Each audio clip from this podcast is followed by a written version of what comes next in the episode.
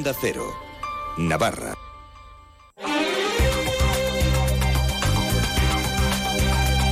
La brújula de Navarra, Aitor Plaza, Onda Cero. ¿Qué tal? Muy buenas tardes. Viernes 16 de febrero son las 7 y 20. Esto es la brújula de Navarra en un día marcado por ese cadáver que se ha encontrado en el río Arga, su paso por Barañain. Enseguida ampliaremos información con Milagros Bidondo y también un día marcado por esa reunión entre el Departamento de Desarrollo Rural y también el de Economía y Hacienda con representantes de organizaciones agrarias. Ahora mismo también eh, lo contamos porque obviamente hay novedades. Después vamos a hablar, como siempre, estará aquí Javier Salegui de caza, pesca y naturaleza antes las noticias, vamos.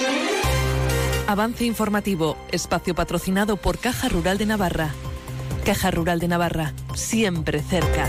Y empezamos por el suceso. Efectivos policiales y de bomberos han rescatado este mediodía el cuerpo sin vida de una persona en el río Arga, su paso por Barañain. Si bien la Policía Nacional no confirma aún la identidad del cadáver, se maneja la hipótesis de que pudiera tratarse de Gabriela Reyes, de 35 años, desaparecida desde el pasado 7 de diciembre. Milagros Bidondo.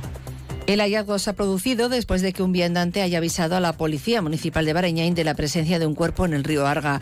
Informada posteriormente, la Policía Nacional ha enviado al lugar unidades de Policía Científica, Judicial, Medios Acuáticos y la unidad de la Brigada Ciudadana, a los que se han sumado efectivos de bomberos para el rescate del cuerpo. Las noticias de Navarra. Onda Cero. Y vamos con esa reunión entre el Departamento de Desarrollo Rural, con el consejero del ramo José María Yerdi, el de Economía y Hacienda José Luis Arasti y representantes de las organizaciones agrarias, así como del movimiento 6F, para tratar de acercar esas posturas en torno a las reivindicaciones del sector primario. La, la representación del Gobierno de Navarra asegura que la reunión ha sido positiva y que se trata de un punto de partida. El próximo lunes el Ejecutivo se reunirá con las organizaciones agrarias para consensuar un documento que llevarán a una reunión posterior por la tarde con el ministro de Agricultura Cultura Luis Planas. Un José María Yerdi que ha añadido que a partir de ahora se van a reunir con las agrupaciones agrarias, con UAGN, N y UCAN que la reunión ha sido positiva porque las aportaciones que se han hecho se han valorado positivamente. Es cierto que efectivamente no es el punto de llegada para las organizaciones agrarias, pero es un buen punto de partida para seguir trabajando en las dos comisiones que nos hemos comprometido a.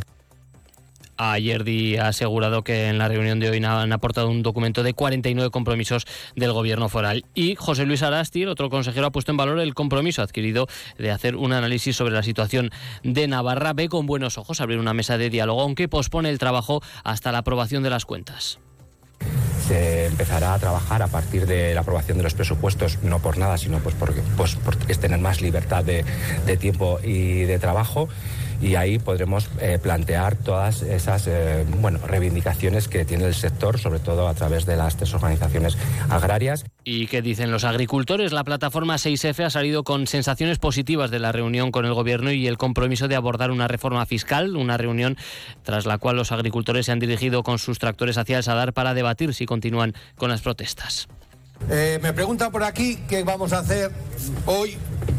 eso. Mm, Salva, Andrés y yo hemos sacado sensaciones positivas. No podemos ser desconfiados. Los puntos que conciernen al Departamento de Agricultura están concretados y estamos satisfechos de ello. UAGN, N y UCAN han valorado las medidas propuestas por el Gobierno, aunque han echado en falta mayor concreción, optimismo, pero con reservas. Así lo ha resumido el presidente de la UAGN, Félix Bariain, quien ha reconocido que los avances han sido mayores con el Departamento de Desarrollo Rural, no así tanto con el de Hacienda. Cree Bariain que se está perdiendo una oportunidad histórica para cambiar cuestiones como la reforma de la PAC. Valoración eh, positiva con, reservas, porque bueno, sí que es cierto que se han conseguido eh, cuestiones importantes dentro del Departamento de Desarrollo Rural, no tanto en, el Departamento de Hacienda, aunque es cierto que, bueno, que se va a reunir una mesa o se va a formar una mesa eh, dentro de un mes pues para que estas cuestiones se puedan corregir eh, pues para, el, para el año que viene. Fermín Gorraiz, presidente de ENE, ha remarcado que se han concretado muchas mesas de trabajo y que por lo tanto lo que hay a partir de ahora es un montón de trabajo para ir concretando todas esas cuestiones. A nivel fiscal ha destacado que hay un compromiso real de devolver los adelantos de la producción de IVA. Tenemos a nivel fiscal, hay un tema importante. Un tema importante es eh, el adelanto de la producción de IVA, eh, que siempre estábamos a seis meses o era más. Ahora hay un compromiso, compromiso real de eh, devolverlo a las antes de las seis semanas de la presentación, que se hace el 31 de enero. Sobre estas movilizaciones y reivindicaciones, en su caso del sector ganadero, se ha pronunciado en más de uno Pamplona el presidente del Actural, Juan Magarro, con un mensaje muy claro, no solo para el sector primario. El primer beneficiado de, todas estas reivindicaciones tiene que ser el consumidor y nos gustaría que tuviesen la seguridad ¿no? de que lo que nosotros queremos es que tengan alimentos de calidad a mejor precio, que vayan la economía de todos vosotros y procurando salud. No es un brindis al sol ni, ni populismo. ¿eh? Las noticias de Navarra. Onda Cero. Otro colectivo que tampoco está contento es el sanitario. El Sindicato Médico de Navarra denuncia el grave empeoramiento de la sanidad debido, dice, al incumplimiento de los acuerdos alcanzados entre el sindicato y el Departamento de Salud en diciembre de 2019 y en febrero de 2023 tras las huelgas de los facultativos del Servicio Navarro de Salud. Milagros. El secretario general del colectivo, Alberto Pérez, ha denunciado que hasta el momento la presidenta del Gobierno, María Chivite, no se ha reunido con ellos. La señora presidenta del Gobierno no ha encontrado momento para reunirse con nosotros en año y medio lo que hizo fue delegar esa reunión en el señor consejero. Así que seguimos pendientes de una reunión con, con la presidenta del gobierno para terminar de pactar todo lo que se firmó en los acuerdos del año pasado y del 2019. Alberto Pérez señala algunos de los puntos acordados que a día de hoy siguen, dice, sin cumplirse reducir la sobrecarga de los facultativos, no se ha tomado ninguna medida efectiva, completar la subida de retributiva para igualar nuestro salario al de los compañeros de las comunidades vecinas, hay que meterle mano a la exclusividad, es un anacronismo que nos está haciendo perder muchísima gente, muchísimos eh, médicos, muchísimos facultativos en Navarra. El secretario general del Sindicato Médico de Navarra, La Mente, dice que todos los avances se hayan logrado a golpe de huelga. Y en este sentido no descarta movilizaciones si no se cumple lo acordado. Nosotros vamos a apurar todas las posibilidades de diálogo y negociación antes de tener que llegar a una movilización y, por supuesto, a una huelga. Nosotros vamos a intentar hacer todo lo posible en los próximos tres, cuatro meses y si vemos que efectivamente el Gobierno y el Departamento de Salud siguen enrocados y sin ideas, nos plantearemos movilizaciones a partir del verano. En Pamplona se ha celebrado hoy la primera reunión para evaluar el anteproyecto de presupuestos municipales para este año entre miembros del Gobierno municipal y concejales del Partido Socialista. Escuchamos a Joseba Sirón y a Marina Curiel. No esperaba menos, pero la verdad es que se está produciendo en un ambiente de colaboración. Yo creo que al final se notan en todas las fuerzas políticas las ganas enormes por sacar a Pamplona de la parálisis. ¿no? eso, teniendo en cuenta que estamos haciendo un trabajo entre diferentes, pues yo creo que es muy, muy de destacar. Estamos y estaremos siempre abiertos al diálogo y a la colaboración con todas las fuerzas políticas para hacer crecer Pamplona. Además, vamos a presentar una serie de propuestas que consideramos fundamentales en la línea de políticas de igualdad.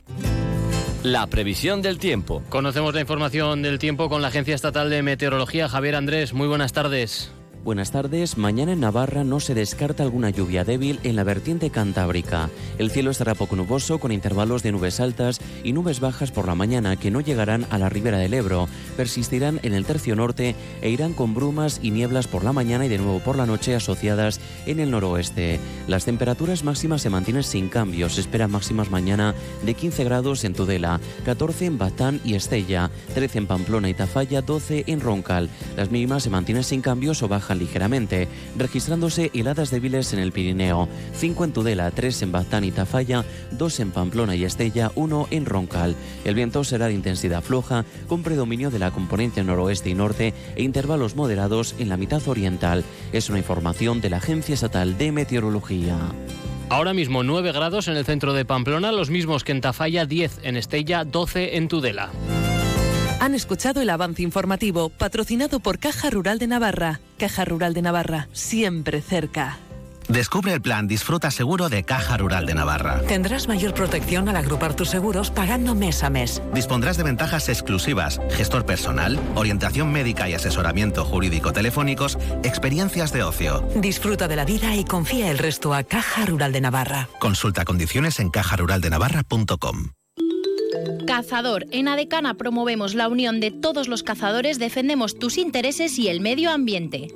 Por 26 euros al año tendrás el mejor seguro para cazar y pescar, con más de un millón de euros de responsabilidad civil, accidentes, asistencia, perros y otras garantías. Y por 36 euros igual, pero con cobertura superior a los 2 millones, incluida la responsabilidad civil de jefe de batida. Únete a Adecana y aprovecha nuestros servicios. Infórmate en el 948 17 50 49 y en adecana.com.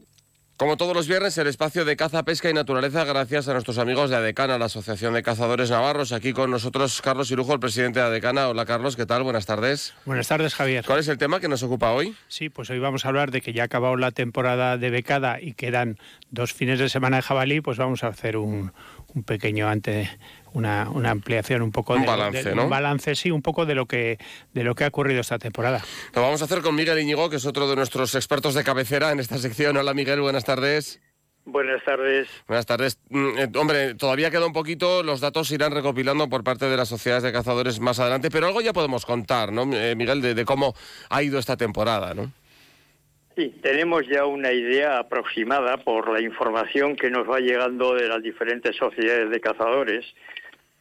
Como siempre, los resultados han sido muy variables en función de las diferentes zonas de Navarra. Uh -huh. En la zona sur se mantiene una abundancia de jabalíes importante debido sobre todo a la mucha comida de que disponen y al refugio que encuentran en el monte y en los sotos de los ríos y en los maizales. En la zona norte también, en general, la temporada ha sido abundante, bastante jabalí, puesto que la producción de frutos forestales, de, de hayas, roble, encina, ha sido este año buena, ha sido buena y eso también ha repercutido, más un invierno relativamente suave que ha colaborado a que haya mucho jabalí. El jabalí está muy extendido por, por, todo el mundo, eh, pero ¿es muy amigo de o muy enemigo del frío extremo el jabalí o le da igual? El jabalí es extremadamente resistente. Lo que ocurre es que si puede elegir, busca zonas menos duras, de climas menos duros. Uh -huh. Por eso, cuando caen grandes nevadas, pues el jabalí tiene pequeños desplazamientos, igual se desplaza a 15, 20 kilómetros, buscando áreas más protegidas, cara al sur, donde haya menos nieve. Eh, claro, sí que conviene también un poco ver cuál es la, relevancia de, de, la caza del jabalí y qué, qué, papel se desempeña o desempeñan los cazadores cazando jabalíes, Miguel. La caza es, como siempre suelo decir, el método más ecológico, natural, económico y eficaz para mantener controladas las poblaciones de jabalí, dentro de unos límites razonables. El jabalí debe existir, debe haber jabalí, pero en una cantidad razonable para limitar los daños a la agricultura, los riesgos de contagio de enfermedades a la fauna, tanto la doméstica como la salvaje, y para reducir el número de accidentes de tráfico por atropello. Sí, Miguel, eh, en te el tema de la gestión del jabalí no deberíamos imitar mucho más a, a, lo que se hace en Europa, que es donde gestionan muy correctamente el jabalí. En, en Europa nos llevan yo te diría casi casi que siglos de delantera en la caza del jabalí y, y en su gestión. Y en toda Europa, incluida, to, incluida eh, Turquía, que no me salía la palabra, incluida Turquía, hay un respeto absoluto por las hembras de más de 50 kilos. Las no hembras adultas, ¿no? Sí, las hembras adultas. ¿Por qué? Pues porque no solamente son las reproductoras, son las guías. El jabalí es un animal gregario, va en grupos, va en piaras y siempre dirigidas por una hembra adulta, que es la que mantiene organizada y reunida la piara. Claro, con esto lo que se evita, por ejemplo, es lo que dices, jabalíes sueltos y, y, posibles accidentes, ¿no? Por ejemplo, por ejemplo, aparte de la reproducción, ¿no? Cuando a una piara tú le eliminas la hembra guía, la hembra adulta, los jovencillos pues pierden todo control, se mueven de forma desorganizada, hacen más daño en la agricultura, atraviesan más carreteras y eso está totalmente comprobado. ¿Es fácil de identificar para el cazador una hembra adulta? Es difícil, es muy difícil. Vamos a ver, cuando en un puesto de caza te entra una hembra solitaria, sola, es muy difícil en cuestión de segundos saber si es hembra, si es macho, es muy difícil, muy difícil. Pero cuando tenemos localizado un grupo, una piara, ya sabemos que la grande es la hembra. Bueno, pues evitar tirar a la grande. Se hace más presión y se dispara sobre los pequeños, pero a la grande se le respeta. Sí, Miguel, en relación con el tema de la gestión del jabalí, no es más cierto que cada vez la población es más joven. eh, que cada vez hay menos machos adultos y menos hembras adultas. ¿Esto nos podrías explicar un Eso- poco a qué se debe? Eso es consecuencia de la forma de cazar que tenemos. Como eh, tiramos sobre todo a los grandes, a los adultos, lo que ocurre es que la población son todos subadultos. Yo hice un estudio durante varios años en las cuadrillas donde yo he cazado y rarísimo, rarísimo era el jabalí que llegaba a los tres años. Hasta los tres años se puede saber perfectamente por la dentición qué edad tiene un jabalí. A partir de los tres años es más complicado. Bueno, pues eran poquísimos los que llegaban a los a los tres años. Es como si la población humana de Pamplona eh, no pasase de los 18 años. Ya, Esto ya. sería un desastre de ciudad. Claro, hay que respetar, hay que hacer que haya ejemplares adultos y, y teniendo en cuenta también que por un lado está la, la- la presión que ejerce la caza que es, que es positiva, porque si no el jabalí no sé si tiene predadores, eh, Carlos, en la naturaleza del jabalí, predadores naturales. Bueno, uno de los predadores es el hombre, El hombre, y además perfectamente dirigido Por la que- administración que te dice cómo, cuándo y dónde tienes que cazar, ¿no? Luego puede haber algunos otros en los sitios pues donde puede haber lobos, puede haber algunos otros animales, pero vamos, eh, la administración tiene a- al predador perfecto porque además le, puede decir perfectamente cómo tiene que hacer todo, ¿no? Y echamos en falta pues que el gobierno de Navarra no eh, este tipo de temas no lo no lo dirigiera un poco más, ¿no? sino que se limita a abrir y cerrar la temporada de caza, ¿no? Y Miguel, para acabar, como todos los, como cada vez que hablamos de caza, ¿nos podrías recordar un poco la- el tema de la seguridad en las batidas? En Navarra llevamos muchos, muchos años sin que se hayan producido accidentes graves en la caza del jabalí. Pero eso no puede llevarnos a, un descuido. El mayor riesgo de accidentes, no en la caza, en la caza y en cualquier actividad, cuando conducimos o en cualquier momento, es el exceso de confianza. Ese pensar que yo con la experiencia que tengo, a mí no me va a pasar nada. Bueno, pues ese es el mayor riesgo que tenemos para empezar a tener accidentes. No podemos confiarnos. Cuando estamos cazando, debemos mantener la atención permanentemente en la caza, evitar distracciones y poner todas las medidas de prudencia y seguridad necesarias para reducir el número de accidentes al mínimo inevitable. Ese es el principal deseo de, de todos los cazadores, evidentemente, y, y hoy pues aquí cerramos este repaso que hemos hecho a cómo ha ido la temporada de caza. Bueno, cuando haya datos más definitivos ya echaremos también otro, otro vistazo atrás. Miguel Íñigo, muchas gracias por charlar con nosotros y buenas tardes. Gracias a vosotros. Y gracias, Carlos Irujo, y hasta la semana que viene. Gracias a ti, Javier. Un negocio necesita web, redes sociales, imagen de marca, canal de ventas online. ¿Buf? Si eres una pyme o un autónomo y necesitas ayuda en tu digitalización, la oficina Acelera Pyme Iris de AIN, la Asociación de la Industria de Navarra, te ofrece asesoramiento sin coste. Entra en oapiris.ain.es y comienza tu transformación digital.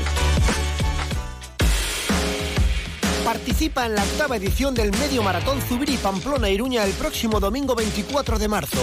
Inscríbete en la primera media de la primavera en la web zubiripamplona.com y disfruta de un recorrido inigualable que atraviesa el Prepirineo Navarro, el Camino de Santiago, el Paseo de Larga, se adentra dentro del recorrido del encierro para finalizar en la plaza del Ayuntamiento de Pamplona. Promueve Diario de Noticias. Patrocinan CaixaBank, AENA, Ayuntamiento de Pamplona, IMQ, Centro Porsche Pamplona, Magnesitas Navarra, Interesport, Lacturale y Joma. Colabora Onda Cero y Europa FM. Últimos dorsales disponibles. Date prisa y no te quedes sin el tuyo. Así terminamos la brújula de Navarra. A las 9 menos 10 llegan los deportes con Javier Saralegui y mañana nueva cita con el fútbol, con Osasuna, a partir de las 4 aquí en Onda Cero Navarra, en Radio Estadio Navarra, en todos nuestros diales, en la web y aplicación y también en nuestro canal de YouTube, el de Onda Cero Navarra, que es youtube.com barra arroba OCR Navarra. No se lo pierdan, partido Osasuna contra el Cádiz. Los rojillos quieren conseguir su segunda victoria consecutiva esta temporada y abrir distancia con el descenso, que lo marca el propio Cádiz. Así que partido de alto voltaje mañana en el Sadar, a partir de las 4 aquí.